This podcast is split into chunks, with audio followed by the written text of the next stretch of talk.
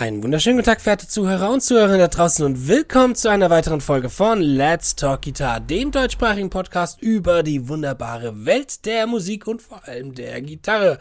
Heute wieder dabei sind natürlich meine Wenigkeit, der Justin Hombach und mein Podcast-Kollege, der Fabian Ratzak. Genau. Wir haben heute einen Gast bei uns, nämlich Christian Moos, auch genannt Moschus von den Space Lab Studios. Grüß Hallo! Moschus. Hallo. Servus. Ja, das ist so, äh, ich sag mal, das erste Mal, dass wir jetzt jemanden mit dabei haben, der jetzt explizit nicht nur mit Gitarre zu tun hat, sondern halt hauptsächlich als Toningenieur und als Mixing Master, Meister, sag ich mal, arbeitet in seinem Space Lab Studio und Bands aufnimmt und die mich dann meistert. Ähm, und da werden wir heute mal so ein bisschen explizit drüber reden, über, ich sag mal, den dem Werde, zum einen der Werdegang von den Space Lab Studios, was wir eigentlich da haben, so ein bisschen was der Moschus uns da mitgeben kann, aber wir wollen auch vor allem explizit über einen guten Metal Sound reden. Was macht das eigentlich aus? Weil der ähm, Moschus von den Space Lab Studios hat sich, denke ich mal, kann man so sagen, spezialisiert auf Metal Musik und auf den guten Metal Sound. Oder kann man das so sagen? Äh man sagt es, aber im Prinzip mache ich eigentlich auch sehr gerne andere Sachen, die ich auch mache. Aber im Prinzip ist es tatsächlich so, dass ich äh, viel im Bereich Metal, Deutsch, Rock, Punk unterwegs gewesen bin. Mhm. Aber äh, ich habe auch immer sehr gerne Blues gemacht oder hand, vor allem handgemachte Musik, weil wenn ich irgendwas nicht mache, dann müssten Sie mich eher nachfragen. Dann ist das äh, komplett computerbasierte Musik und da brauche ich jetzt nicht näher sagen, um, um was es sich damit handelt. Richtig, deshalb bin ich also total hemmungslos oldschool. Das heißt also, mhm. ähm, wer Rap macht und mich fragt, dem muss ich leider eine Absage erteilen. Ja, es ist ja aber auch wichtig, sich, ja. sag mal, so ein gewisses Branding zu profilieren und auch seine Expertisen zu kennen.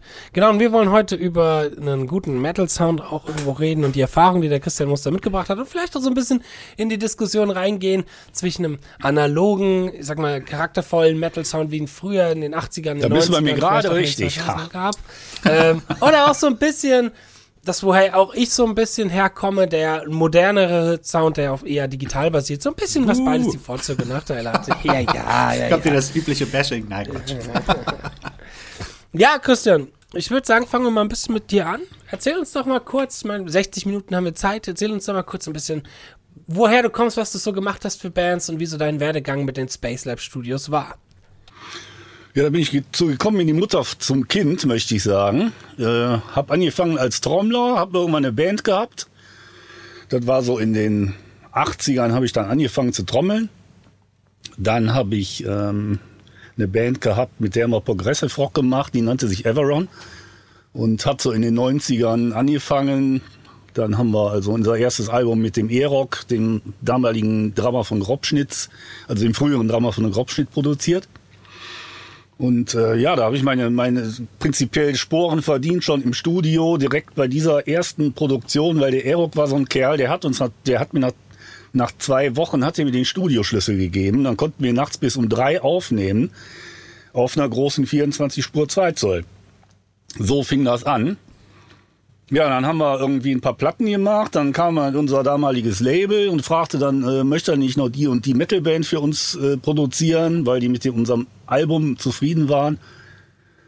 Und äh, ja, ich habe den Scheißjob damals, den ich vorher hatte, sowieso schon viel zu lange gemacht und habe dann da in den Sack gehauen und habe gesagt, so jetzt mache ich nur noch Studio. Das war 1998. Vorher habe ich halt äh, alles Mögliche äh, neben dem Dayjob gemacht. Ne? Ja, und ab 98 hat man das halt probiert mit dem Studio. Ehrlicherweise muss ich sagen, äh, da waren wir irgendwie mindestens 10, 20 Jahre zu spät.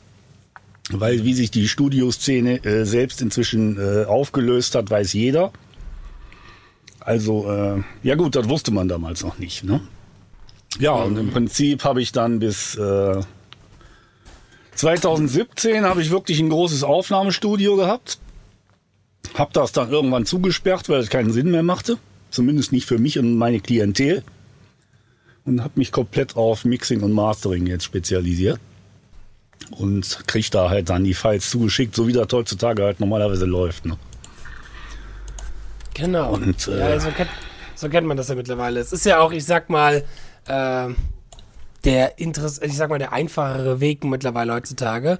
Wobei wir da wahrscheinlich auch später nochmal drüber reden können, weil ich mag das auch von meiner Studieerfahrung her sehr, auch bei jemandem zu sitzen, ja. der auch einem über die Finger guckt und auch so ein bisschen auch so einen weiteren Input natürlich gibt, weil wenn du nur zu Hause sitzt, dann ja, kann dann, uninspirierend äh, sein. Ne? Du meinst die genau. Producerarbeit, die wir natürlich speziell ich dann auch immer gemacht habe, wenn Bands da waren, also nach meinen besten Möglichkeiten. Ja, zum Beispiel. Sorry. Und genau. ähm, das ist natürlich ein Problem, weil heute jede Newcomer-Band äh, prinzipiell keinen Producer mehr hat. Die haben höchstens YouTube-Tutorials als Producer und äh, melden sich auch traditionell dann, wenn sie was zum Mixen haben, ähm, wenn das Kind schon in den Brunnen gefallen ist. Das heißt, dann schicken sie dir einen Testsong und dann geht erstmal das Licht aus. Und im günstigsten Fall ist alles super, aber es gibt auch Produktionen, wo du dann sagst, die Gesänge, die machen wir aber nochmal, weil das geht gar nicht. Ne? Okay. Und äh, im Prinzip rate ich jeder Band, wenn sie denn wirklich ein gut klingendes Album machen möchte, bitte erst sich den Mixermann aussuchen, erst mit dem diskutieren, wie, was, wo, wann gemacht wird und dann anfangen aufzunehmen und nicht im Proberaum mit YouTube-Tutorial meinen, man hat das alles schon drauf um dann hinterher sich zu wundern, warum das Album noch nicht so gut klingt. Weil aus, kennst du ja den alten Spruch, ein Mischpult ist kein Klärwerk. Und genau das Problem hast du heutzutage sehr häufig. Klar. Hm, ja, das stimmt. Wird einem ja auch theoretisch einfach gemacht oder ich sag mal so vorgegaukelt, dass es einfach sein kann. Das, ah, macht die, das macht die, Industrie schon lange. Ja. Das ist nicht erst seit es einen Computer oder ein Handy gibt. Das hat Richtig. zum Anbeginn des Home Recording schon begonnen, dass die Industrie dir erzählt hat, äh, das musst du kaufen, jenes musst du kaufen, dann hast du einen amtlichen Sound. Äh, ja, das Line Six Pots, ne, das rote Ding, die Niere, das klingt jetzt so gut, da kannst du vom Amp nicht mehr unterscheiden und solche Sprüche. Und irgendwelche Trottel mm. plappern das dann alles nach. Ey, ich gucke mal gerade ganz liebevoll auf meinen kleinen Line 6 Pot. Nur mal so als Beispiel. Oder mit, mit in Audio Interfaces geht das weiter. Ich sag mal so, seit spätestens 2005 ist eigentlich jedes Audio Interface in der Lage, eine absolut professionelle Soundqualität zu liefern. Äh, spätestens seit es 24-Bit-Recording gibt. Ja, und jetzt müssen natürlich ihren neuen Scheiß verkaufen, sorry. Oder piepst du da draus, kannst du ja überlegen. nee, nee, äh, ja, also Standardauflösung 44.1 für CD funktioniert nach wie vor wunderbar, klingt auch besser, wenn du das vernünftig machst, als wenn du dein SM57 mit 192 Kilohertz aufnimmst und von nichts eine Ahnung hast. Äh, es gibt Anwendungen, wo hoch, also höhere Sample Rate Sinn machen und räumliche Darstellung, das ist alles, ist schon alles richtig. Aber im Normalfall für eine Metal-Band spielt das überhaupt keine Geige. Hauptsache 24 Bit. Bums. Mhm. Ja, oh Gott, da kann ich die Liedchen von singen. Da habe ich mal für einen Sänger was aufnehmen sollen, der so hart darauf bestand, eine hohe Sample Rate zu haben. Echt? Weil das okay. dann alles so viel besser und so viel toller und toller klingt. Aber das Problem ist, ja, wenn war der mal, war der mal auf irgendeiner School of Audio Engineering, deutsche Pop oder äh, irgend sowas in der Achter lernst du nämlich sowas. Wenn die, wenn die Songs halt auch nicht gut sind, dann bringt die halt eine hohe Sample Rate leider auch nichts. So. nee. Das ist, für mich ist das, ist das Marketinggesülze, weil die neues Zeug verkaufen wollen. Und das geht nur, wenn das alte Scheiße ist. Deshalb muss das Neue kaufen. Das Neue hat dann irgendwelche esoterischen Sample Rates. Äh, das ist ja nur eine Seite der Medaille. Aber das geht ja noch weiter mit allem möglichen anderen Kram. Also im Prinzip muss man eigentlich nur wissen, äh, ja, wie man es machen muss und dann klappt es. Ne? Ja, das klappt aber nicht, wenn du von nichts eine Ahnung hast. Die muss man sich erstmal erarbeiten. Hm, das stimmt. Wie war denn so deine erste Aufnahmeerfahrung? Das war die erste Band, die du aufgenommen hast, dein erstes Projekt. Vielleicht kannst du da mal was von erzählen. Ja, meine eigene, was denn sonst? Ja, super. so muss das auch sein. ich habe angefangen in den 80ern im Proberaum eine Schießbude aufzunehmen mit einem umgebauten Kassettenrekorder weil die äh, Ghetto-Blaster von früher, die hatten immer das Problem, dass die also restlos übersteuerten, wenn du die eingebauten Elektret-Mikros benutzt hast. Und dann habe ich irgendwann, also das ist in der Zeit gewesen, muss ich dabei sagen, wo auch der simpelste, kleinste Archive-Mixer, der ungefähr so ein Behringer Mixpad entspricht, mit, äh, mhm. äh, acht, mit acht Kanälen, mehr, mehr, hatte das Ding nicht, die lagen weit über 1000 äh, D-Mark. Die hast du nicht gehabt. Wir waren Schüler, arm, Anfänger, keine Ahnung was. So, und dann habe ich, äh, weil ich Elektronikfreak bin, damals Kohle eingesammelt von meinen Leuten und habe mein erstes Mischpult gebaut mit acht Kanälen. Und damit wurde dann unsere ersten, wurden unsere ersten Sachen aufgenommen. Total super primitiv, aber es hat funktioniert. Und ähm, ja, das ging dann erstmal ewig so weiter. Also an professionelle Aufnahmen, äh, da hat er überhaupt gar nichts mit zu tun. Ne? Dann kamen Demos später, die wir auf Kassettendecks aufgenommen haben, sogar mit Everon noch. Teilweise auf damals schon verfügbaren äh, SV, nee, S, also Stereo VHS Rekordern, mhm. die dann also wirklich einen Stereoton machten. Der war wirklich super sauber, da hat nichts hier rauscht.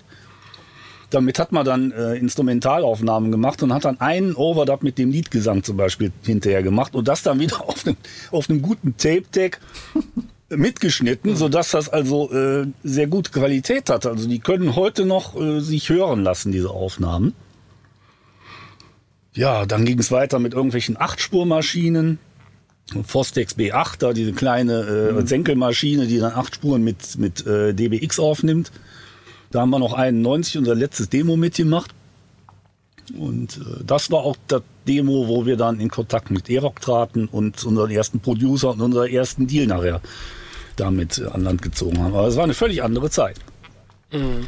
Was waren denn dann so die ersten, sag ich mal, professionellen äh, Recordings, die für dich vielleicht so gewisse Meilensteine auch in deinem Erschaffen waren? Beziehungsweise, wenn äh, jetzt jemand zum Beispiel wissen möchte, okay, wie klingt eigentlich Christian Moos, was hat er eigentlich gemacht? Gibt es Alben, wo du sagen würdest, hier, hör dir das mal an, äh, dann wirst du wissen, was ich gemacht habe, dann verstehst du meine, meine Philosophie und meinen Sound. Gibt also, es sowas oder Also da sage ich einfach immer ganz einfach, weil ich kann mich da selbst nicht mehr dran erinnern, weil ich bin schon alt, weißt du, da funktioniert das nicht mehr so da oben. Da gibt es ein Medley, was ich also zusammengeschnitten habe aus allen möglichen Schnipseln von allen möglichen Produktionen von Anno Tobak bis heute. Ja, nicht bis heute, weil ich müsste langsam mal ein Update machen. Und das kannst du dir auf meiner Website runterladen unter www.spacelab-mixing.com. Ja, super. Den Link werden wir auf alle Fälle auch in den Show Notes mit reinziehen. Super. genau.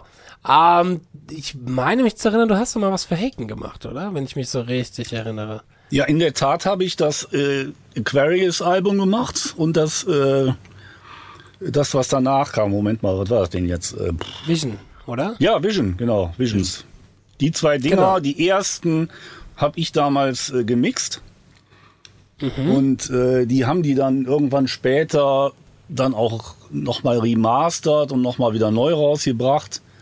Aber die Originalversion, die habe ich tatsächlich damals gemacht, ja. Ah, cool. Also das Mixing, nicht das Mastering. Mhm, cool. Gehen wir nochmal zu dem Bezug Metal Sound rein. Wie würdest du eigentlich einen guten Metal Sound beschreiben? Beziehungsweise was ist dir wichtig an einem guten Metal Sound? Oder hast du auch eventuell sogar ich sag mal, Alben, die dich da so inspiriert haben und dir so gedacht hast, boah, so einen brachialen Schlagzeugsound, so eine Kick, so eine Snare oder so einen Gitarrensound will ich mal haben. Wie würdest du da das definieren, wie du da am liebsten deinen Stil, sag ich mal, beschreiben würdest? Oldschool. Ja, ja ganz klare Ansage. Und, ich, ja. ich, und es ist wirklich kann so. ja auch mittlerweile auch schon relativ viel sein. Für mich, der 1990 geboren ist, sind auch Sachen aus, aus 98, 99 schon oldschool. Äh, ja, das meine ich eigentlich. Ich sag mal, ein gesunder 90er-Jahre-Sound. Noch mhm. bevor das Home Recording um sich gegriffen hat und ich sag mal, jeder Popanz äh, äh, oder Bananenbieger sein eigenes Studio aufgemacht hat. Also quasi Weil so da wurde Mitte, noch, Mitte da wurde noch im Studio gearbeitet mit mhm. Producer, vielleicht sogar noch auf einer analogen Maschine. Da mussten die Leute noch spielen können. Während heute äh, leider ein Großteil der Produktionen äh, das doch ziemlich vermissen lassen. Die gibt es nach wie vor. Wir kennen sie alle, die wirklich guten Bands. Es gibt auch noch genug Newcomer, die alle sehr gut sind, nur die gehen in der ganzen, in den ganzen Müll unter heutzutage. Die kommen nicht mehr nach oben. Das ist, weil die Filterwirkung fehlt. Mhm. Die, jeder darf heute seinen Mist auf YouTube veröffentlichen. Und so ist das halt und da wird sich auch nicht mehr ändern. Welche Alben würdest du denn zum Beispiel jetzt empfehlen, wo du sagen würdest, das ist ein Metal-Sound, der dich damals sehr inspiriert hatte?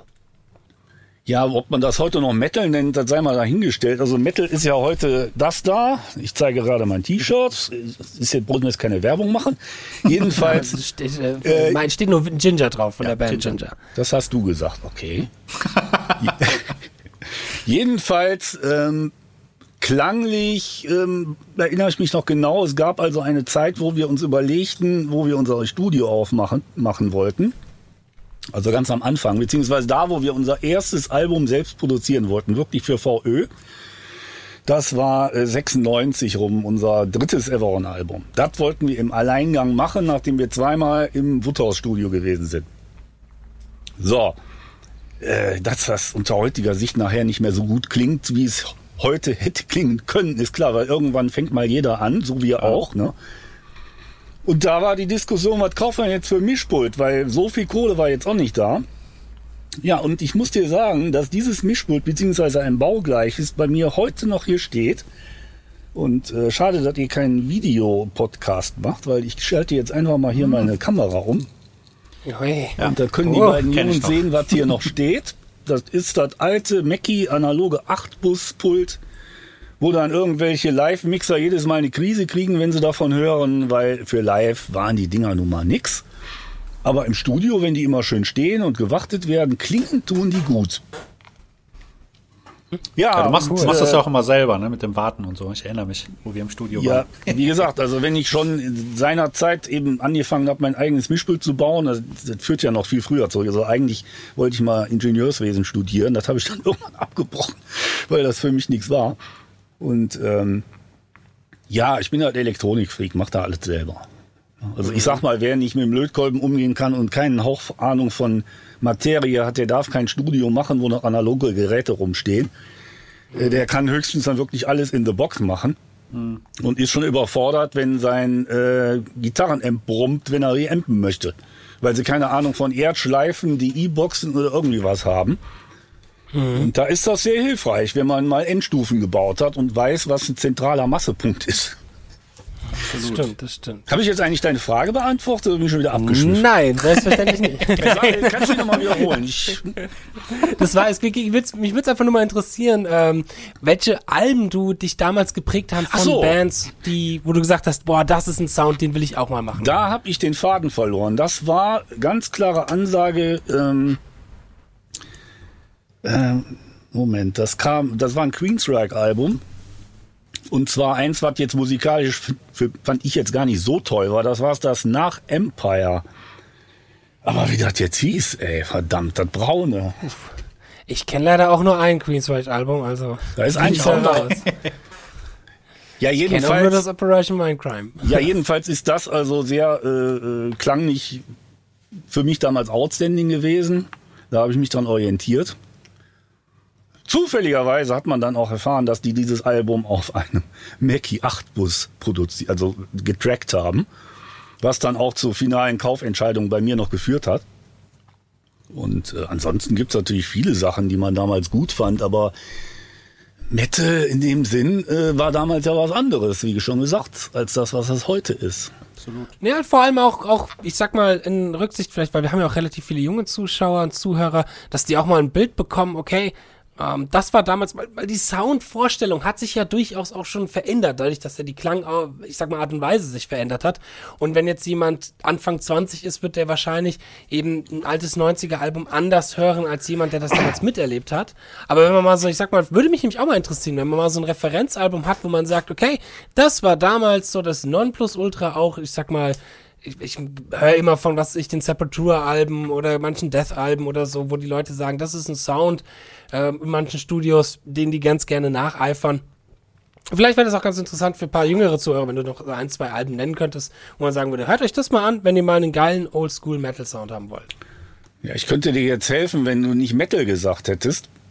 Oh, dann Aber ähm, vielleicht eher Rock. nein, ich sag mal so, äh, wenn du mich jetzt nach den besten Produktionen so fragst, die ich so in meinem Leben, also ich, das fängt dann eher so an mit äh, Dark Side of the Moon oder sowas von Pink Floyd. Aber das ist ja kein Metal. Ansonsten, Kaum. wie ich ja, wie gesagt, also das hat auch sehr viel mit dem Musikstil zu tun. Wenn man eine Band geil findet, dann findet man häufig automatisch auch die Produktion gut. Obwohl jemand anders, der da so keinen Bock drauf hat, sagt, äh, das klingt jetzt aber gar nicht so geil. Äh, Ja, das hat- Ja, ist, ist, das ist, das ist ein sehr äh, äh, subjektiver Eindruck. Weißt du, wenn eine Band zu mir kommt und sagt, ja, das sagen wir alle heute, wir wollen klingen wie. Ne? Äh, Das ist heute extrem geworden, aber das hat es auch schon damals gegeben. Ne? Und ähm, ja, wie soll ich sagen, äh, dann hörst du dir das an und denkst, so möchte ich aber nicht, dass ihr so klingt, weil das ist scheiße, diese Produktion. Das hören die aber nicht, weil die die Musik geil finden. So, und da muss man eben dann abwägen, woran liegt, was finden die geil. Das muss man verstehen. Ansonsten darf man mit so einer Band nicht arbeiten. Weißt du, selbst wenn ich die Musik nicht mag, muss ich verstehen, was die Leute geil finden und versuchen das umzusetzen. Und wenn ich das nicht kann, dann darf ich diese Band, äh, darf ich mit der nicht zusammenarbeiten. Hm, Das ist ein interessanter Aspekt, sag ich mal, wenn, dass man sieht, okay, es ist alles sehr subtil, tatsächlich vom Hörerfahrung her, weil klar, die Bands, die man mag, da mag man auch auf die Produktion wahrscheinlich sehr. Äh, ich kann es auch nie verstehen, wenn Leute sagen, bei Dream Theater hört man den Bass nicht, da denke ich mir immer auch, ich höre den immer, aber ich höre auch nur. Das, also, ähm, Ja, nee, aber, ja so äh, dass man dann sagt, dass man dann sagt als Produzent äh, oder halt als, als Toningenieur, dass du quasi herausfinden musst, was mögen die daran und dass du versuchen willst, das auch dann herauszuarbeiten. Das ist ein interessanter Aspekt. Also ich habe ich hab wirklich immer sehr gerne mit äh, ja so typischen Newcomer-Bands gearbeitet, weil die noch sehr ent- enthusiastisch sind.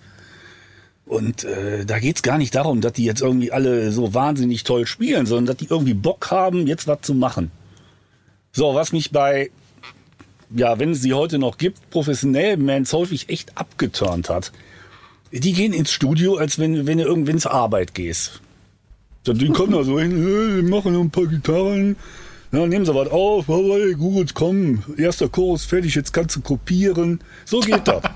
die spielen den Song nicht mehr durch, die sagen dir, ja, das reicht, das kannst du jetzt, kannst du jetzt quantisieren, bla bla. Weißt du, diese Bocklosigkeit, die da irgendwie dann herrscht, die hat mich echt genervt. Da hast du manche Jobs echt nur für die Kohle gemacht, muss ich ganz ehrlich sagen.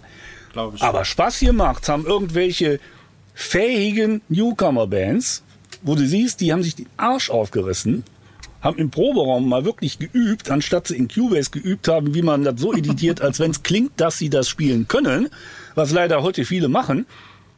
Und das beeindruckt mich. Weißt du, mit dem Sound an sich kannst du mich nicht beeindrucken. Mit, mit spielerischen Fähigkeiten kannst du mich beeindrucken. Fand ich übrigens damals bei Fabians Band extrem gut. Ach, cool. Rumors, ja. Muss ich wirklich sagen. Das ist, also ihr gehört bis heute zu den Bands, wo ich sagen muss, also die sind spielerisch, gehören wirklich zu, zu, zu der oberen Liga, die ich gemacht habe in den ganzen Jahren. Vielen Dank. Leider gibt's uns nicht mehr. Aber so ist Ja, das was du nicht sagst, ja, das ist ja heute leider so. Das Ja. Gute fräst sich nicht mehr automatisch durch, so wie es früher mal war. Oh, mein Kaffee ist alle. Zum, ähm, genau, du bist ja selber Schlagzeuger auch. Und ähm, da bist du ja auch sehr kritisch. Ich meine, ich weiß das ja auch aus eigener Erfahrung. Und ähm, aber wie siehst du das so oder wie kannst du Tipps geben ähm, den Schlagzeugern, um halt so einen guten Sound hinzubekommen? Oder wie gehst du da dran? Ja, die Frage ist immer, wo nimmst du das Schlagzeug auf? Ähm, erstmal vom Spielerischen her üben, bis der Arzt kommt. Man sollte alles, was man spielt, zum Klick spielen können. Und wenn man dann so gut ist, dass man echt tight ist, dann kann man drüber nachdenken, den Klick wieder abzuschalten und Musik ohne was aufzunehmen. Aber dafür musst du erstmal zum Klick spielen können, sonst musst ja erstmal dein eigenes Timing schulen. Das ist schon mal das eine. Das andere ist, viele Drummer, die ja, die können seine spielen wie Hölle, aber beim Stimmen und Befehlen ihres Schlagzeuges, da stellen die sich an wie neugeborenes Kind. Das heißt also, wenn du die selbst aufnehmen lässt, dann ist hinterher Sound Replacing angesagt. Das heißt, mit denen muss man erstmal gucken, was wollt ihr für einen Sound haben, dann hörst du dir das an und hoffentlich kannst du deine Empfehlung abliefern nach dem Motto, du kaufst ja am besten mal die und die Fälle und nicht immer die Pinstripes, die du seit 30 Jahren spielst, äh, sondern vielleicht mal was anderes, weil das vielleicht etwas moderner klingt. Und äh, das nächste ist dann Mikrofonie und was weiß ich, wer schlau ist, geht ins Studio, ähm, um Schlagzeug aufzunehmen. Und dann bitte nicht in eine Noppenschaumhöhle, sondern in ein Studio, was eine vernünftige Akustik bietet für Schlagzeug. Eine der letzten Bastionen für Studios heutzutage ist meines Erachtens gescheite Drum-Recordings zu machen. Aber auch nicht unbedingt im Metal-Bereich, sondern eher so im Akustik-Pop, Jazz etc. Da ist das angesagt, da wird auch dafür noch Geld bezahlt. Das machen Metal-Bands nicht mehr. Die kaufen sich in 300 Euro äh, MIDI-Drum-Kits und meinen dann hinterher so und so zu klingen. Ich sag dir was, da tun auch viele im Pro-Bereich inzwischen. Die programmieren ihre Schießbude, bringen das Album raus und verkaufen das so, als wenn der Drummer das eingespielt hat. ist aber nicht. Das Aber der ja Fan weiß das ja gang und gäbe, ja, ja, klar. Das hat ja schon in den 90er im Black Metal Einzug gehalten, dass da das Schlagzeug vom Atari kam, aber äh, ja, die Leute, die es kauften, dachten, das hat er wirklich so gespielt. Es gibt ja auch Leute, die gewisse Dinge wirklich so spielen, aber das sind dann eben nur die obersten ein bis zwei Prozent. Und alle anderen können das nicht und die fangen an zu faken. Fake it until you make it. Besonders live wird man es dann merken. Also wenn. Ja, der Spruch kommt dann immer. Nee, live wird er dann auf den scheiß Toningenieur geschoben. Oder der Drumrodi, der hat die Trigger falsch eingestellt. Äh, sucht dir was aus. Also es gibt immer eine Entschuldigung. und Die Leute sind sowieso besoffen, die vor der Bühne stehen. Die merken das dann eigentlich mehr. Die Party ist angesagt. Die kennen die Titel. Hauptsache, die Titel kommen gut rüber. Der Sänger hat Charisma und dann ist alles im grünen Bereich. Ja, das stimmt. Ich meine, live wird wirklich ja auch nicht auf sowas geachtet, sondern ähm, eher auf genau, wie ist die Performance. Und da habe ich auch schon Bands miterlebt, auch in meiner Erfahrung und ähm, die zum Beispiel gesagt haben, wo Musiker drin waren, die gesagt haben, na, ich gehe nicht ins Studio, weil ich bin eh nicht so gut, dass ich das aufnehmen kann. Das macht lieber jemand anderes. Aber dafür bringe ich live halt dann die solide Performance, dass quasi die die Arbeit im Studio geoutsourced wird in den Besitzer des Studios letzten Endes oder so, dass der dann halt eben schnell die äh, Gitarren hier oder den Bass dort aufnimmt, weil live, live kommt es ja nicht drauf an, ob man perfekt spielt oder nicht. So äh, war zumindest die Einstellung von gewissen Bands. Ich sehe das auch ein bisschen, bisschen anders, ein bisschen kritisch, genau. Kommt auch immer auf die Das Band auch da- an, ne?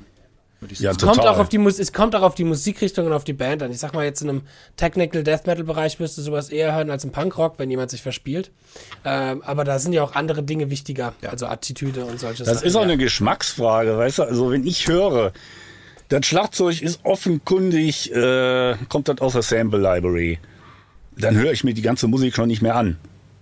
Ist so. Interessiert mich nicht. Dafür bin ich Ja, Drummer. das ist, es ist so etwas, was ich kenne jetzt einige tatsächlich Studiobesitzer, die, die auch, also andere, mit denen ich auch befreundet bin, die sagen, sobald das ein gesampeltes oder getriggertes oder keine Ahnung was Schlagzeug ist, dann ist die Person raus beim Hören. Was ich aber manchmal auch schade finde. Weil es, ist zum Beispiel, ich bin da so eine Kehrseite. Ähm, ich bin jemand, der zum Beispiel rein vom Spielerischen kommt ähm, und sehr, sehr, wie sag mal, gnädig bin, was Sound angeht. Wenn Sound echt unter aller Sau ist, dann komme ich damit oft schon klar, wenn geile Songs drauf sind und geil gespielt wird. Aber ich finde das ja manchmal, es ist, verpasst man da nicht auch einfach so ein bisschen was? Ist das nicht auch ein bisschen schade irgendwo? Ich weiß nicht, ob das schade ist. Also im Prinzip, äh, wie soll ich sagen, wenn du nicht so kritisch bist gegenüber einem Sound von der Produktion, dann schwöre ich dir, die Plattenfirmen sind das.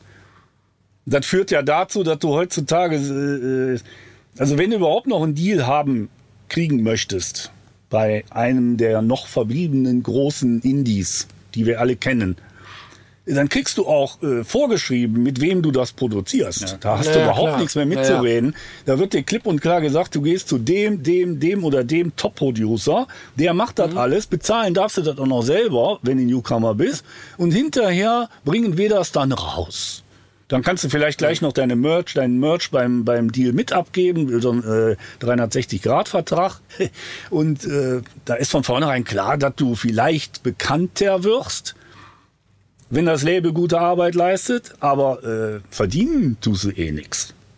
Das muss bei jedem völlig klar sein. Das heißt also, wir haben hier einen Markt, der lebt nur davon, dass die Künstler äh, ja, dass die Erfolg haben wollen, dass die Bock drauf haben, was zu machen, aber finanzieren müssen sie über ihren Dayjob oder mit Crowdfunding. Crowdfunding. Und die Labels schöpfen die Gewinne ab, die noch da sind, tun aber nichts mehr dafür, um Künstler zu fördern. Weil das sind die Schlimmsten. stimmt. Die sagen, wir machen jetzt nur noch Bands, die klingen wie Amarante. Und genauso muss die Produktion klingen. Und so hast du dann hinterher 20 Bands, die alle klingen wie Amarante. Ja, genau, es fehlt so eine gewisse Person, Person, ach Gott, schwieriges Wort zu früh am Morgen, Persönlichkeit. Ähm, Ja, das fehlt total heute, weil sich keiner mehr was traut. Und das fängt bei den Musikern selbst an. Ne, Das kann jeder mal in den Spiegel gucken, sich überlegen, äh, ich bringe jetzt mein Album raus und meine Kumpels und wenn die Bassdrum nicht so klingt wie Kickdrum Nummer 5 von Steven Slate, äh, Drum Sample Library, dann finden die das scheiße. Ne? Also fangen sie an, wir wollen klingen wie mäßig zu produzieren. Und deshalb klingen sie alle gleich. Das ist wirklich sagen, so. Das ist doch dann echt. Oh, wobei, wobei, wobei, wobei, ich würde da, würd da ganz gerne aus einer künstlerischen erst ein bisschen einschneiden, um so eine gewisse Diskussion auch anzustechen. Da bin ich mal gespannt. Weil Äh, weil ähm, wir Künstler, also jetzt Leute, die ja auch, ich sag mal, für mich als Instrumentalist zum Beispiel, beginnt ja auch ein eigener Sound mit der Reise. Ich möchte klingen wie, ich möchte ein Solo spielen wie Petrucci, wie Friedman oder wie der und da. Ich möchte das, dann lerne ich das und was letzten Endes dann den eigenen Sound definiert, ist ja nicht das Erfinden von Neuem, sondern meiner Meinung nach das Kombinieren aus ganz, ganz vielen verschiedenen Einflüssen, so der Melting Pot quasi. Ähm, weil ich finde, heutzutage was Neues zu kreieren ist ganz selten, wenn überhaupt kommt es gar nicht mehr drin vor. Sollte aber auch vielleicht nicht der, der, der Fokus sein und kann das nicht im Soundbereich auch so sein, dass man sagt, okay, ich möchte jetzt ein Album haben, das soll auf dem Schlagzeug klingen wie das Album, aber die Gitarre soll klingen wie das Album und so, dass der Melting Pot daraus nicht dann doch wieder was eigenes kreiert. Man kann das natürlich probieren, aber äh, wenn du jetzt sagst, ich will ein Schlagzeug haben wie, keine Ahnung, Bonham zu Led Zeppelin-Zeiten und fängst dann da an, irgendwelche äh, Drop-Tuning, Drop-C-Gitarren mit Gebrate drüber zu hängen, dann kann ich jetzt schon sagen, was hinterher komplett ja, weg sein wird, nämlich der Bonham. Das heißt, das muss auch irgendwo klanglich zusammenpassen auf einer Produktion. Ja. Vor allem wird der Hörer sich wundern, was ist denn das für eine scheiß Schießbude da hinten, äh, weil der das nicht erwartet. Also gewisse klangliche, äh, äh, ich sag mal, Minimumanforderungen muss man dann auch dem Hörer bieten. Nur, ob man jetzt unbedingt äh, gleich von vornherein deine ganze Schießbude triggert oder ob man vielleicht mal versucht, die Drums so aufzunehmen, dass man die akustischen Anteile zumindest mitverwenden kann und nicht nur 100% Sample mhm. gleich zu fahren äh, und das nicht dann auf dem Altar der Kostenersparnis zu opfern, dass man eben jetzt nicht ins Studio, sondern alles in den Proberaum aufnimmt, ne? Das wäre schön, weil das geht's. Aber man muss eben dann auch ein bisschen lernen, wie es geht. Man muss vor allem auch spielen können. Und bei den Gitarristen ist es ähnlich. Weißt du, die nehmen ihre DI-Gitarren heute auf. Die kriegt man dann zum Reampen. Im Idealfall ist da jemand, der kann auch wirklich geile Sound selber machen und schickt einen die für einen Mix. Ist aber eher selten. Ähm, und die ganz guten Leute, die nehmen zwar die E-Gitarren inzwischen auf, dann machen sie ja alle aber die reampen das selber und dann nicht mhm. mit irgendeinem X-Effects oder einem Camper oder einem Plugin, sondern die nehmen echt einen richtigen M und mehrere Mikrofone und stellen die dahin und frickeln so lange, bis die genau den Sound haben, den die möchten. Und das ist dann, äh, äh, wie soll ich sagen, äh, Personality im Sound. Finde ich zumindest. Das ist, das ist ein gutes Stichwort, weil ähm, das würde mich auch interessieren. Ähm, ich meine, ich weiß ja, wie du arbeitest, aber wie hat sich die Sichtweise für dich auch analog versus digital, weil es ist ja auch ein bisschen das, was du gesagt hast mit Bonham zum Beispiel, würde ich eher so in die analoge Ecke und wenn du dann sagst Drop-Tunings, dann ist in meinem Kopf direkt XFX und äh, Camper und deswegen... Ah, Drop-Tuning ist für dich XFX Nein, natürlich nicht, jetzt ein bisschen überspitzt gesagt natürlich auch. Ja, ja. Ähm, aber wie, wie siehst du das? Ich meine, du hast also ja die Erfahrung. Ein, ein Blick auf mein Bildchen hier sollte alles zeigen, du siehst ja, was hier im Rack ja, ja. hängt. Ja. So, Ich bin früher der sogenannte Tube-Taliban gewesen. Das heißt, alles, was digital war, war scheiße, was Gitarrenamp angeht. Ich bin bis heute äh, E-Drum-Taliban. Und ähm, nichtsdestotrotz habe ich ganz viele Alben gemacht, wo also offenkundig Kicks näher oder Toms, ja Toms weniger, aber auch Kicks häufig getriggert sind, weil es nicht anders ging. Ja, und bei Gitarren äh, muss ich sagen, äh, ich habe die Dinger komplett abgelehnt, eine lange Zeit. Ich weil ich durch die Niere von Line 6, der ursprüngliche Pot, so abgeturnt war. Und habe dann erst, äh, als der Camper rauskam, gelernt, dass es inzwischen eine Technologie gibt, die so gut ist, dass du spätestens im Mix den Unterschied nicht mehr hörst zwischen einem echten Amp und dem entsprechenden Camper-Klon, wenn du, und das ist auch wieder wichtig, professionelle Profiles benutzt. Und nicht ja. meinst, mit einem 57er in deiner Noppenschaumhöhle deinen uralten Marshall mhm. äh, selbst profilen zu können. Ja, okay. Auch wenn dir das, ja. das ist der Unterschied. Du musst gute Profiles nehmen, dann geht das. Aber dann hast du halt auch wieder nur einen Baukasten. Ich finde, das ist auch die Herangehensweise, wie man da im Studio, also wie ich persönlich auch gerne im Studio daran gehe, dass ich quasi im Studio mir, ich hatte zum Beispiel vor ein paar Jahren mal eine Produktion gehabt, da habe ich über einen alten VRT-Amp gespielt die es ja mittlerweile gar nicht mehr gibt. Und ähm, der wurde dann aber geprofiled auf professionelle Art und Weise, dass ich den halt live auch quasi im Camper mit dabei hatte. Weil solange man ja im Camper, mhm. sag ich mhm. mal, die digitale Berechnung nicht mit dazukommt, ist das ja dieses Snapshot-Prinzip Snapshot ein super, super geiles. Und ich finde, im Studio hat man nämlich auch die Zeit und sollte man noch die Zeit und die Muse und die Kreativität mitbringen, auch mit dem Toningenieur halt eben zu gucken, okay, wie mikrofoniere ich jetzt so ein Amp, wie mache ich so einen Sound und dann halt eben versuchen, diesen Sound zu digitalisieren, damit man den mitnehmen kann. Ich finde, das ist so ein ganz guter Kompromiss, weil für, wenn ich jetzt irgendwie für wo schnell gebucht werde, irgendeine Probe, irgendein Gig, kann ich ja jetzt nicht hingehen und ein Amp extra dafür äh, profilen. Das macht ja manchmal kosten, zeittechnisch keinen Sinn. Oder wenn ich jetzt schnell ein Cover für irgendjemand was aufnehmen soll, dann geht das natürlich auch mit dem Camper. Aber da gibt es ja auch auf dem Markt zu holen schon sehr, sehr, sehr, sehr gute Profiles. Also ich habe da ja. benutzt seit drei, drei Jahren ein, ein Profile vom Guido Bunkenstock und damit bin ich Ey, mehr als glücklich. Der so. Mann überhaupt, von dem habe ich einen ganzen Ordner voll. Ja, Für cool. mich, meine, das ja. sind meine Go-To-Profiles. Hallo Guido. Genau, Guido macht das ja. genau. Gruß an Guido. Gruß an Guido. Alter. Genau. Der da kann man mal sehen. Ja, es gibt noch so ein paar, äh, also ich habe eine Tonne von Profiles, wie viele sage ich jetzt lieber nicht, auf jeden Fall. Äh, trotzdem gehe ich immer wieder zu meinen Lieblingsprofiles, die sich also über die Zeit, die ich die Kiste habe, immer wieder als gut herausgestellt haben. Aber ich habe halt auch diverse Plugins, jetzt hier irgendwie äh, Neuro DSP oder was. Oder auch ein paar Dinger hier von, von, von äh, Plugin Alliance zum Beispiel oder sogar ein Gitarrick oder was. Ne? Kommt immer darauf an, wofür was du die benutzt. Ja, ja. Weißt du, und Live und Studio sind zwei verschiedene Dinge. Wenn mir eine Band die iTracks schickt und ich soll das mischen, dann ist vor allem eins immer an vorderster Front. Was kostet der Spaß? Da kann ich nicht stundenlang reampen und denen was schicken und wieder was schicken mhm. und nee und doch und bla. Das wollen die gar nicht. Weil die hören es ja selbst nicht unbedingt, wenn es Newcomer sind oder unerfahrenere Bands, die noch nicht wissen, was wirklich für die passt. Das heißt, ich höre mir die Musik an und entscheide dann, ja, in my humble opinion, äh, den Sound finde ich jetzt geil. Und dann mache ich den und dann schicke ich denen das. So, und entweder die, die zicken dann rum, da muss ich noch mal ran, oder die finden das geil. Andere Möglichkeit gibt es ja nicht. Weil die selbst mhm. haben die Möglichkeiten nicht. Ich weiß, die haben Interface für 100 Euro. Äh, ja, irgendein, irgendein Paddel von Ibanez oder was und äh, ja, dann nehmen die damit auf. Dann kann sehr gut klingen. Das Spielen ist immer das Wichtigste. Ja. Mhm. Ja, genau, genau. Ich meine, es gibt natürlich auch andere, ich finde, worauf ich hinaus möchte, ist, ich finde, es sollte eine Kombination sein aus der Arbeit zwischen Studio und äh, dem Zuhausearbeiten. Ich glaube, das macht so eine ganz gute Symbiose aus zwischen diesen beiden Welten, die da ja mittlerweile kohärent existieren.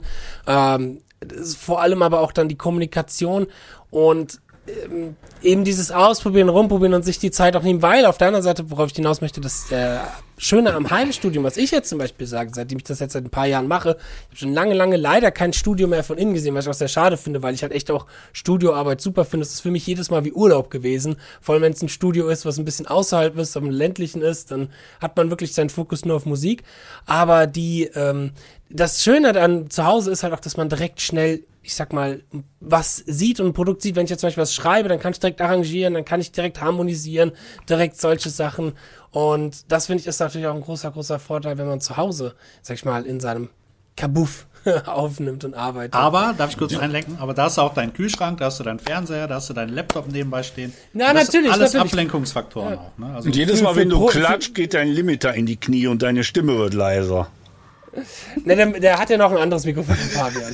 ja, ich wollte es nur gesagt haben. Auf jeden Fall. Ähm, bei mir auch so.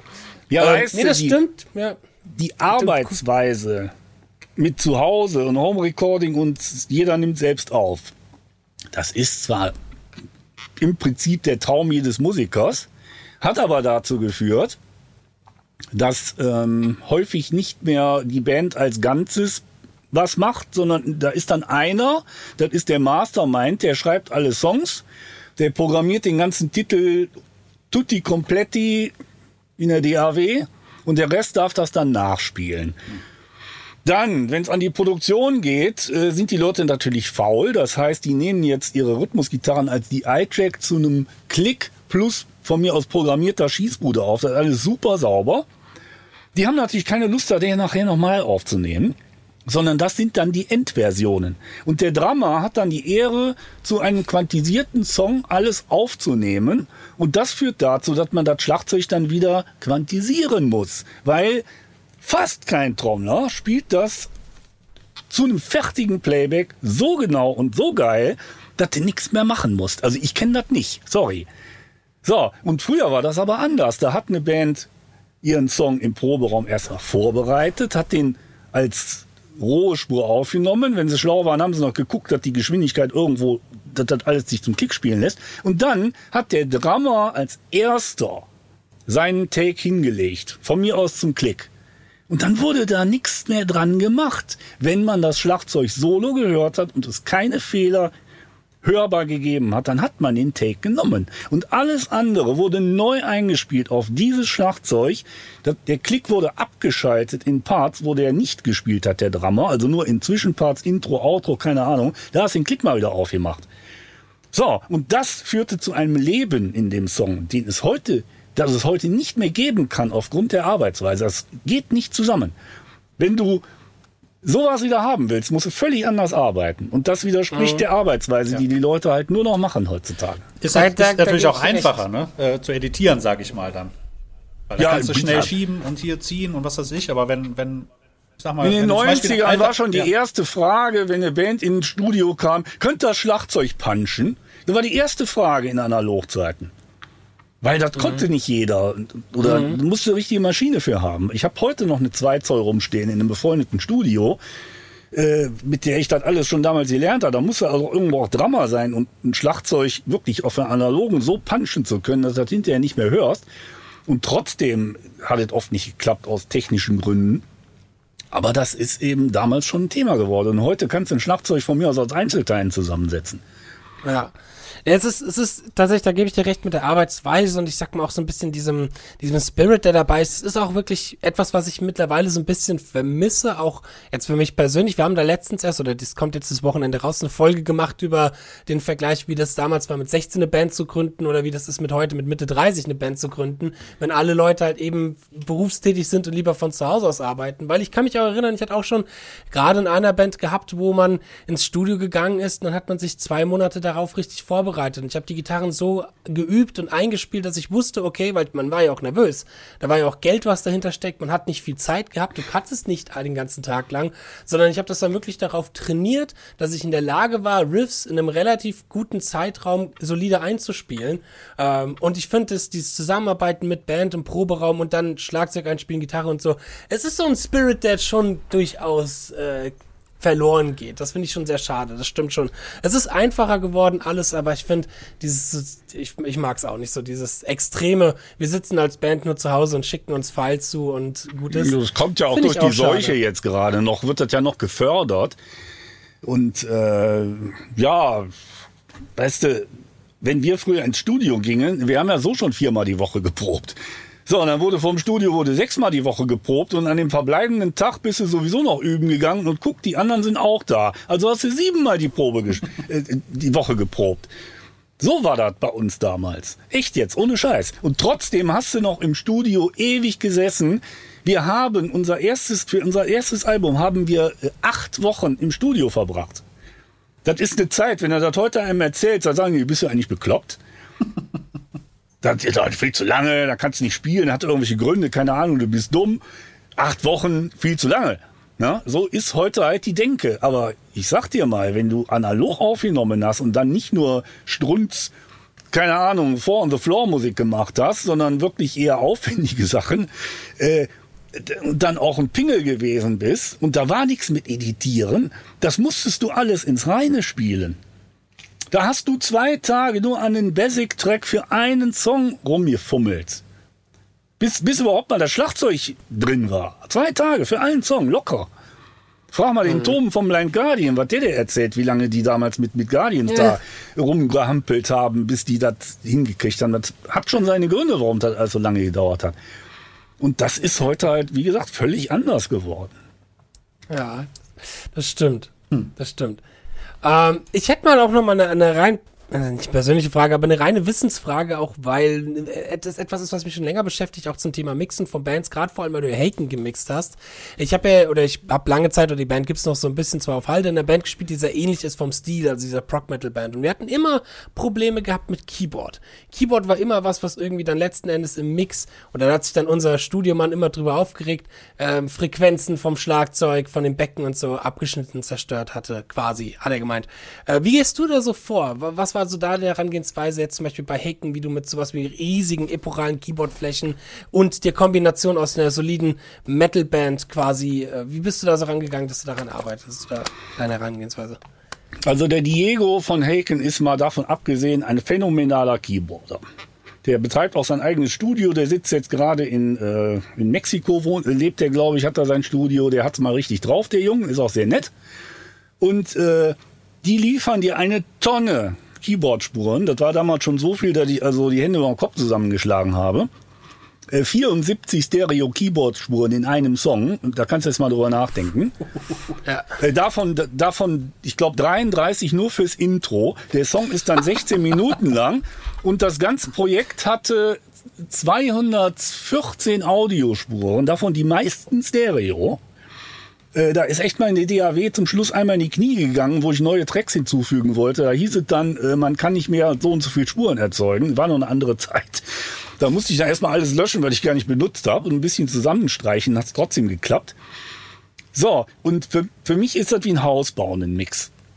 Weil ich bin so gewohnt, von früher, Oldschool, habe ich schon mal gesagt, analoge Maschine, habe ich mit angefangen. Du machst erstmal das Schlagzeug, dann kümmerst du dich um Bassgitarren und dann um die Keyboards und als, als Sahnehäubchen kommt dann der Gesang oben drauf. Natürlich weißt du vorher schon, wie der Song geht, damit du das entsprechend vorbereiten kannst, damit du weißt, hier singt einer, dann spielt er die erste Geige und der Rest hat sich da drum rum zu bewegen.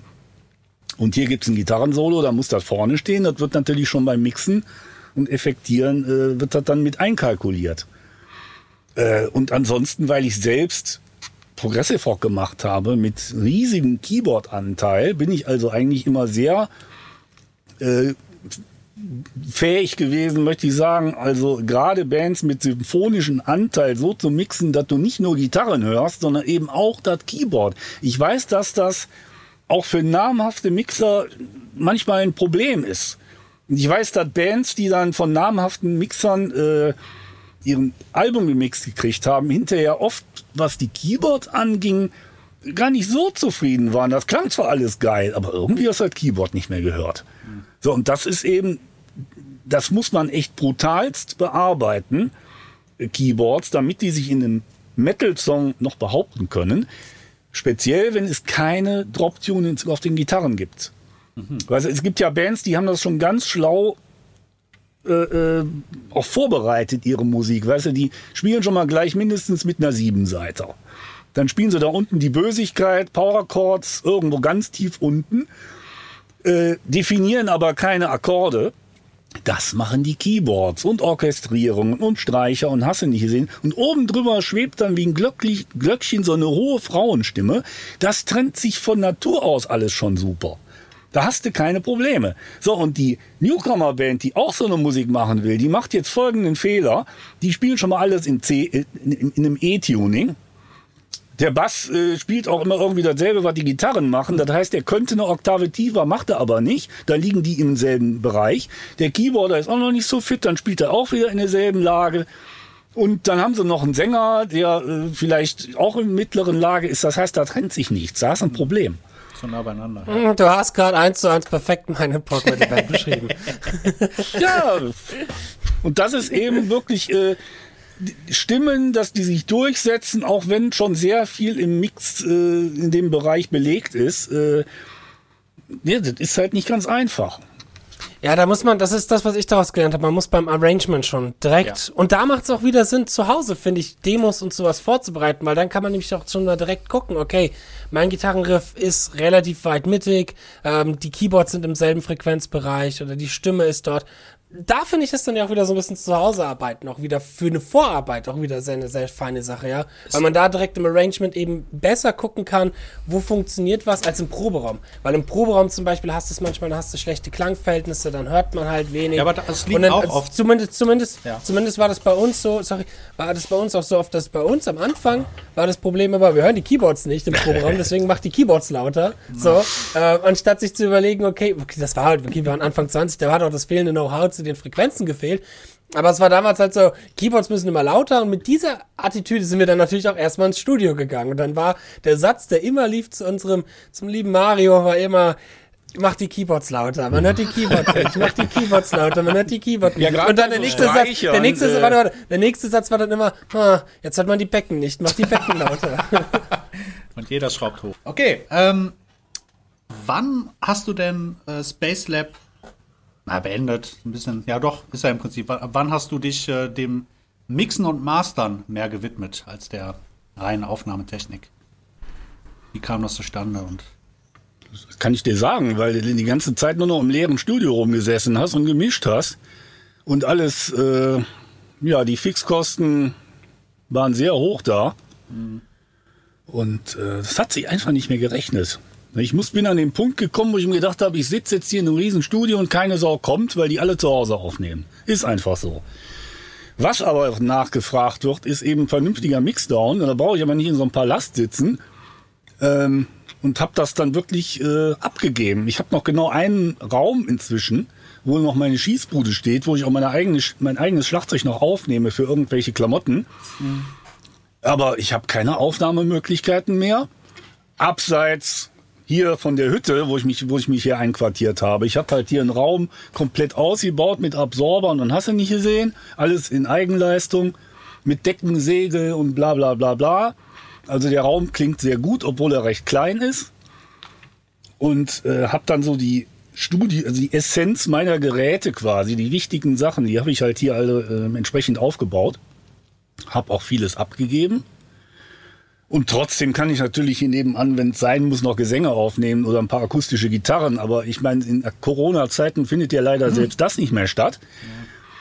Und wenn denn wirklich jemand sagt, ich will jetzt unbedingt mit dem Moschus aufnehmen, dann miete ich ein externes Studio an. Das rechnet sich dann eher, als wenn ich irgendwie ein Jahr lang Miete bezahle und davon bin ich vielleicht mal ein oder zwei Monate da gebucht für echte Aufnahmen. Das ist Blödsinn. Ja. Das zahlt, der- das bezahlt keiner mehr. Da ist mir nämlich gerade noch was. Das ist ja auch etwas, was tatsächlich der momentan vielen Studioleuten, glaube ich, passiert. Ich meine, mich zu erinnern, dass Sascha Peth, der ja auch ein relativ großer Name ist, dasselbe quasi gemacht hat, dass er sein, sein großes Studio aufgegeben hat, nur noch von zu Hause aus mixt. Ein Freund von mir, der in Euskirchen ein Studio hat, der hat das dann auch so ein bisschen, also ich sag mal, sich spezialisiert, was ihm auch sehr gut tat, weil er hat versucht, lange Zeit viele Dinge zu machen, die er sicherlich kann, handwerklich, aber wo er gemerkt hat, da kommt er einfach menschlich und musikalisch mit vielen Leuten nicht klar, dass er sich halt musiktechnisch auf das spezialisiert hat, worauf er Bock hat, quasi. Ähm, das ist so etwas so ein Werk, das durch das Digitale und durch das Home-Studio wahrscheinlich vielen, vielen Leuten ähm, passiert. Auf der anderen Seite muss es aber auch kein Garant sein, um kurz nochmal auch eine Anekdote zu erzählen, wenn du ein riesiges Studio hast. Ich habe hier in Mainz in einem der größten Studios von Rheinland-Pfalz aufgenommen und das war einer der schlimmsten, schlecht klingendsten Produktionen und teuersten Produktionen. Ich musste zum Glück nichts für bezahlen, aber der arme Künstler hat sich da hoch verschuldet und es klang furchtbar und konnte sich null verkaufen. Also nur weil du ein riesiges Studio hast, Das heißt es auch nicht, dass das du, ist dass du nichts was Neues, kannst. diese Erkenntnis. Ja. Die hat es auch schon vor, vor locker 25 Jahren gegeben. Äh, Aber man muss es kurz, man muss es immer wieder jungen Leuten sagen, weil viele auch geblendet werden von diesem oh, Rockstar-Leben, großes Studio und jetzt ist es professionell, weil da hat jemand so ein riesiges Studio. Nein, das muss man den Leuten auch immer nochmal klar machen. Also generell gilt, some learn it the hard way. ja. So, wer also, Ja. wer also alles glaubt, was irgendwo in den Medien groß erzählt wird, der hat schon mal keine Medienkompetenz. Äh, gewisse Dinge, äh, ja, man muss auf die Schnauze fallen, um eben zu lernen, dass es eben so nicht geht. Weil du kannst den Leuten das vorher hundertmal erklären, mach es so, mach es so, mach es so, die wollen es nicht wissen. Die wollen es Ja. nicht wissen, weil irgendein Trottel auf YouTube hat ja was anderes erzählt und deshalb bist du ein Idiot und 20 Jahre Erfahrung äh, sind gar nichts wert, weil man kann auch 20 Jahre lang alles falsch machen. Das ist dann der Spruch, der dir entgegenschlägt von Leuten, die, sagen wir mal, mit 25 genau wissen, wie die Welt sich dreht.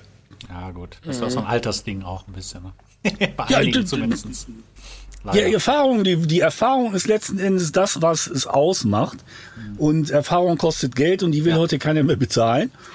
Und ähm, ja, wie soll ich sagen? Ähm, wenn du einen Koch fragst, wie dessen Geheimrezept ist für sein Topgericht, mit dem der Sternekoch geworden ist, wird er sagen, weißt du was? Sag ich dir nicht. Geheimnis. Ja. So, und wenn ich jetzt Top-Mastering-Ingenieur äh, frage, ich kenne da nur so einige, und dann frage ich immer, was hast du denn mit dem Mixer veranstaltet? Wie hast du das gemacht? Dann sagt er, äh, ein Zauberer verrät, verrät auch nicht seine Tricks.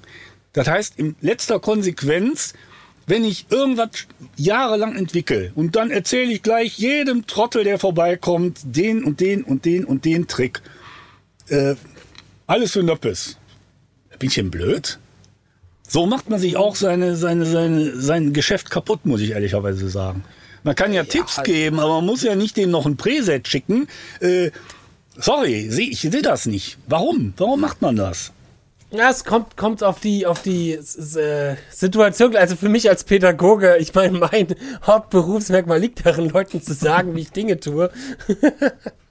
ja gut, ich, wenn ich jetzt Bereich, irgendwelchen Leuten Cubase äh, Skype-Stunden gebe, habe ich jetzt kürzlich mal mit angefangen. Das will ich auch noch gewisserweise ausbauen, aber nur für Leute, die Cubase benutzen, weil man soll nur über das reden, wo man sich mit auskennt.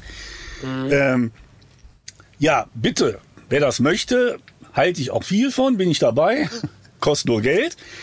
Ja, aber auch nicht klar. viel. Ne, ich kenne Leute, die sagen, die Studio Consulting kostet den fünffachen Tagessatz. Äh, so Leute kenne ich auch.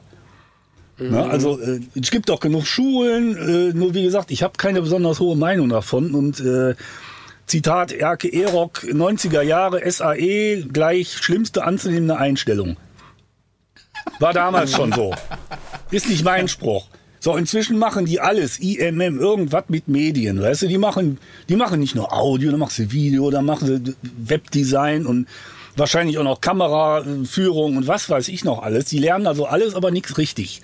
So, und ich glaube, dass das, der Audiobereich alleine so mächtig ist, der lässt gar keine, gar keinen Platz, um noch irgendwie das andere auch noch alles in Top-Class.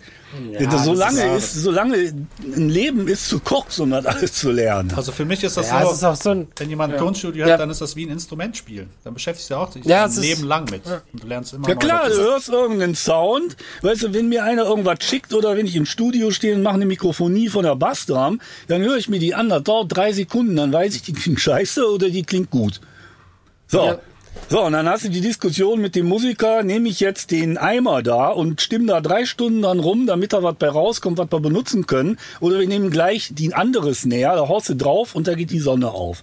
Das ist, das ist so eine Frage, die sich dann im Studio stellt. Sie wollen ja alle Geld sparen, aber sie wollen unbedingt auf ihrem eigenen Instrument spielen und sei es auch noch alles so schlecht. Beispiel. Ne? Oder ja. das ist mein Sound auf der Gitarre, dann schmeißt ihr den Amp an und da geht das Licht aus. Das muss nicht sein. Das ist aber so ein, so ein Ding, was viele drauf haben, ja, dass ja. sie auf Biegen und Brechen ihren eigenen Sound benutzen wollen und sei auch noch so scheiße. Es ist, es ist so eine Welt für sich, also es ist eine komplett neue Welt. Und ich habe damals auch explizit gesagt, äh, zu mir selber auch so ein bisschen, ich fokussiere mich als Gitarrist auf mein Instrument, auf das, dass ich gut spielen kann und mich mit meinem Instrument auskenne, weil ich viele auch hatte, die eben auch dann meinen, sie müssten komplettes All, komplette Band aufnehmen können, neben dem gut Gitarre spielen, versucht haben so ein bisschen alles zu machen. Und ich habe da schon auch für mich sehr schnell erkannt, das ist eine Welt, da macht es Sinn, Grundkenntnisse vielleicht zu haben oder mitzubringen, vor allem dein Instrument. Aber wenn es um die Expertise gibt, gibt es dafür Meister und ja. das ist auch gut so. Und denen gebe ich dann auch gerne Geld in die Hand, so um auch der von deren Expertise, ich sag mal, profitieren zu können.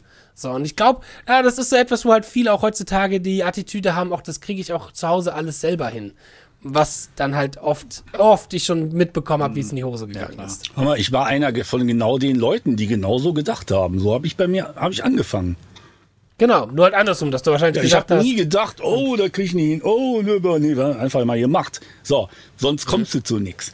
Ne, der Unterschied ist nur, dass eben äh, das bei uns damals richtig Geld gekostet hat, wir überhaupt mal anfangen konnten. Da hat man sich das dann mal verdammt nochmal überlegt, mache ich jetzt ein Studio und investiere fünfstellig Heute, ja, da hast du Schlepptop hast du schon, Interface 100 Euro, Mikrofon 50 vom großen T. Ja, und schon kann ich Gesang aufnehmen. Das sind keine Investitionen mehr, die irgendwie hinterher wehtun, wenn es denn nicht klappt. Ne? Mhm. Und äh, ansonsten, ja, ich habe schon früher gelernt, es gibt keine Regeln im Studio, sondern nur die eine Regel, dass es keine Regel gibt. So, das ist nach wie vor gültig. Ich glaube auch, dass Studiozeit durch nichts zu ersetzen ist. Das heißt also eine Band, die in ein, sag mal, minderwertiges oder mittelprächtiges Studio geht, dafür aber zwei Monate Zeit hat, eine bessere Produktion abliefert, als eine Band, die eine Woche ins, äh, ins, ins Wisselord oder ins Galaxy Studio geht und da ganz schnell ihr Zeug aufnehmen muss. Weil es wird an der Mhm, Performance wahrscheinlich hapern.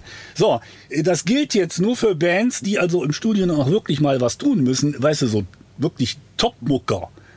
Mit denen kannst du natürlich in Top-Class-Studios gehen und ganz schnell super Ergebnisse hinkriegen. Die klingen dann auch noch besser, als das, was die anderen in zwei Monaten äh, sich zusammengebastelt haben. Aber das gilt jetzt für eine normale Band, wo jeder seine Probleme hat. Und für die ist die Studiozeit das Wichtigste.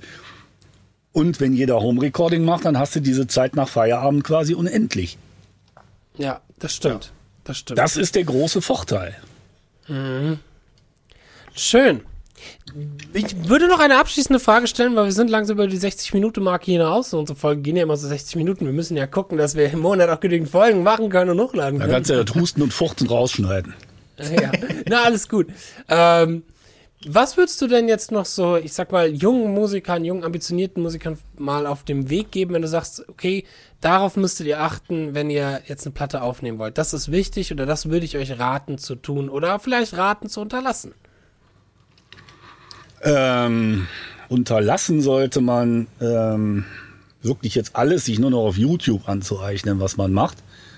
Da ist es besser, wirklich Leute zu fragen und sich mal einen Crashkurs geben zu lassen von jemandem, der auch wirklich Fragen beantwortet, anstatt dass man selber nach diesen Antworten erstmal ewig suchen muss und dann zehn verschiedene Antworten auf diese Frage bekommt und ist genauso schlau wie stimmt. vorher.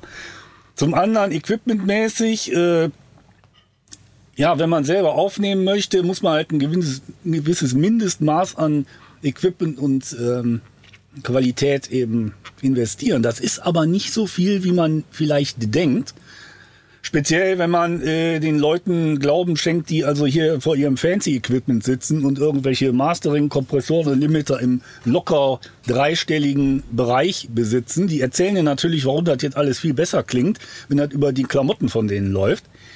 Äh, Für eine Metalband spielt das alles keine Geige. Ne? Also wenn du Metal-Gitarrist bist und du willst deine DI-Gitarren aufnehmen, du brauchst originalen Interface für 100 Euro, eine kostenlose DAW-Software und eine Gitarre mit Kabel. Und vielleicht noch einen Kopfhörer, wenn du schlau bist. Ein Schlepptop hat sowieso jeder oder der, oder einen Desktop-Rechner. Und fertig ist. Für Sänger ist das ähnlich. Mikrofon für, ich sag jetzt mal was, 150 Euro. Dann, äh, wenn man schlau ist, ein Mikrofonprozessor, einen analogen. Auch so in dem Preisbereich. Dann wieder das berühmte Interface für 100 Euro. Und der Rest ist wieder gleich wie im Gitarristen. Das heißt, mehr kostet das nicht. Und dann brauchst du nur eine Gesangskabine und schwupp hast du super Gesang aufgenommen. Ich habe etliche Platten gemischt, wo die Gesänge von den Leuten selbst mit diesen Methoden aufgenommen wurden. Und wenn die das richtig machen äh, und sich vorher mal Infos holen, dann kann das auch wunderbar klingen. Nur eben nicht ins Schlepptop, eingebaute Schlepptop-Mikrofon singen und meinen, äh, dann hat dann hier so, ein, so, ein, so, ein, so, ein, so einen magischen Knopf, den man in der DAW drückt und dann klingt das alles geil. Den gibt es nicht. Nee, nee, nee. Wie fix it in the mix, das ist noch so ein Schwachsinn. Ja, Nee, eben Alles nicht. klar. Ja, sehr schön, sehr schön. Dann würde ich sagen, bedanke ich mich sehr für dieses Gespräch, für diese ich auch. Podcast-Folge mit dir und genau, natürlich auch äh, für deine Zeit, die du hier gehabt hast und deine Expertise. Auch wir haben ja heutzutage eh nicht mehr so viel zu tun, da können wir auch einen Podcast machen.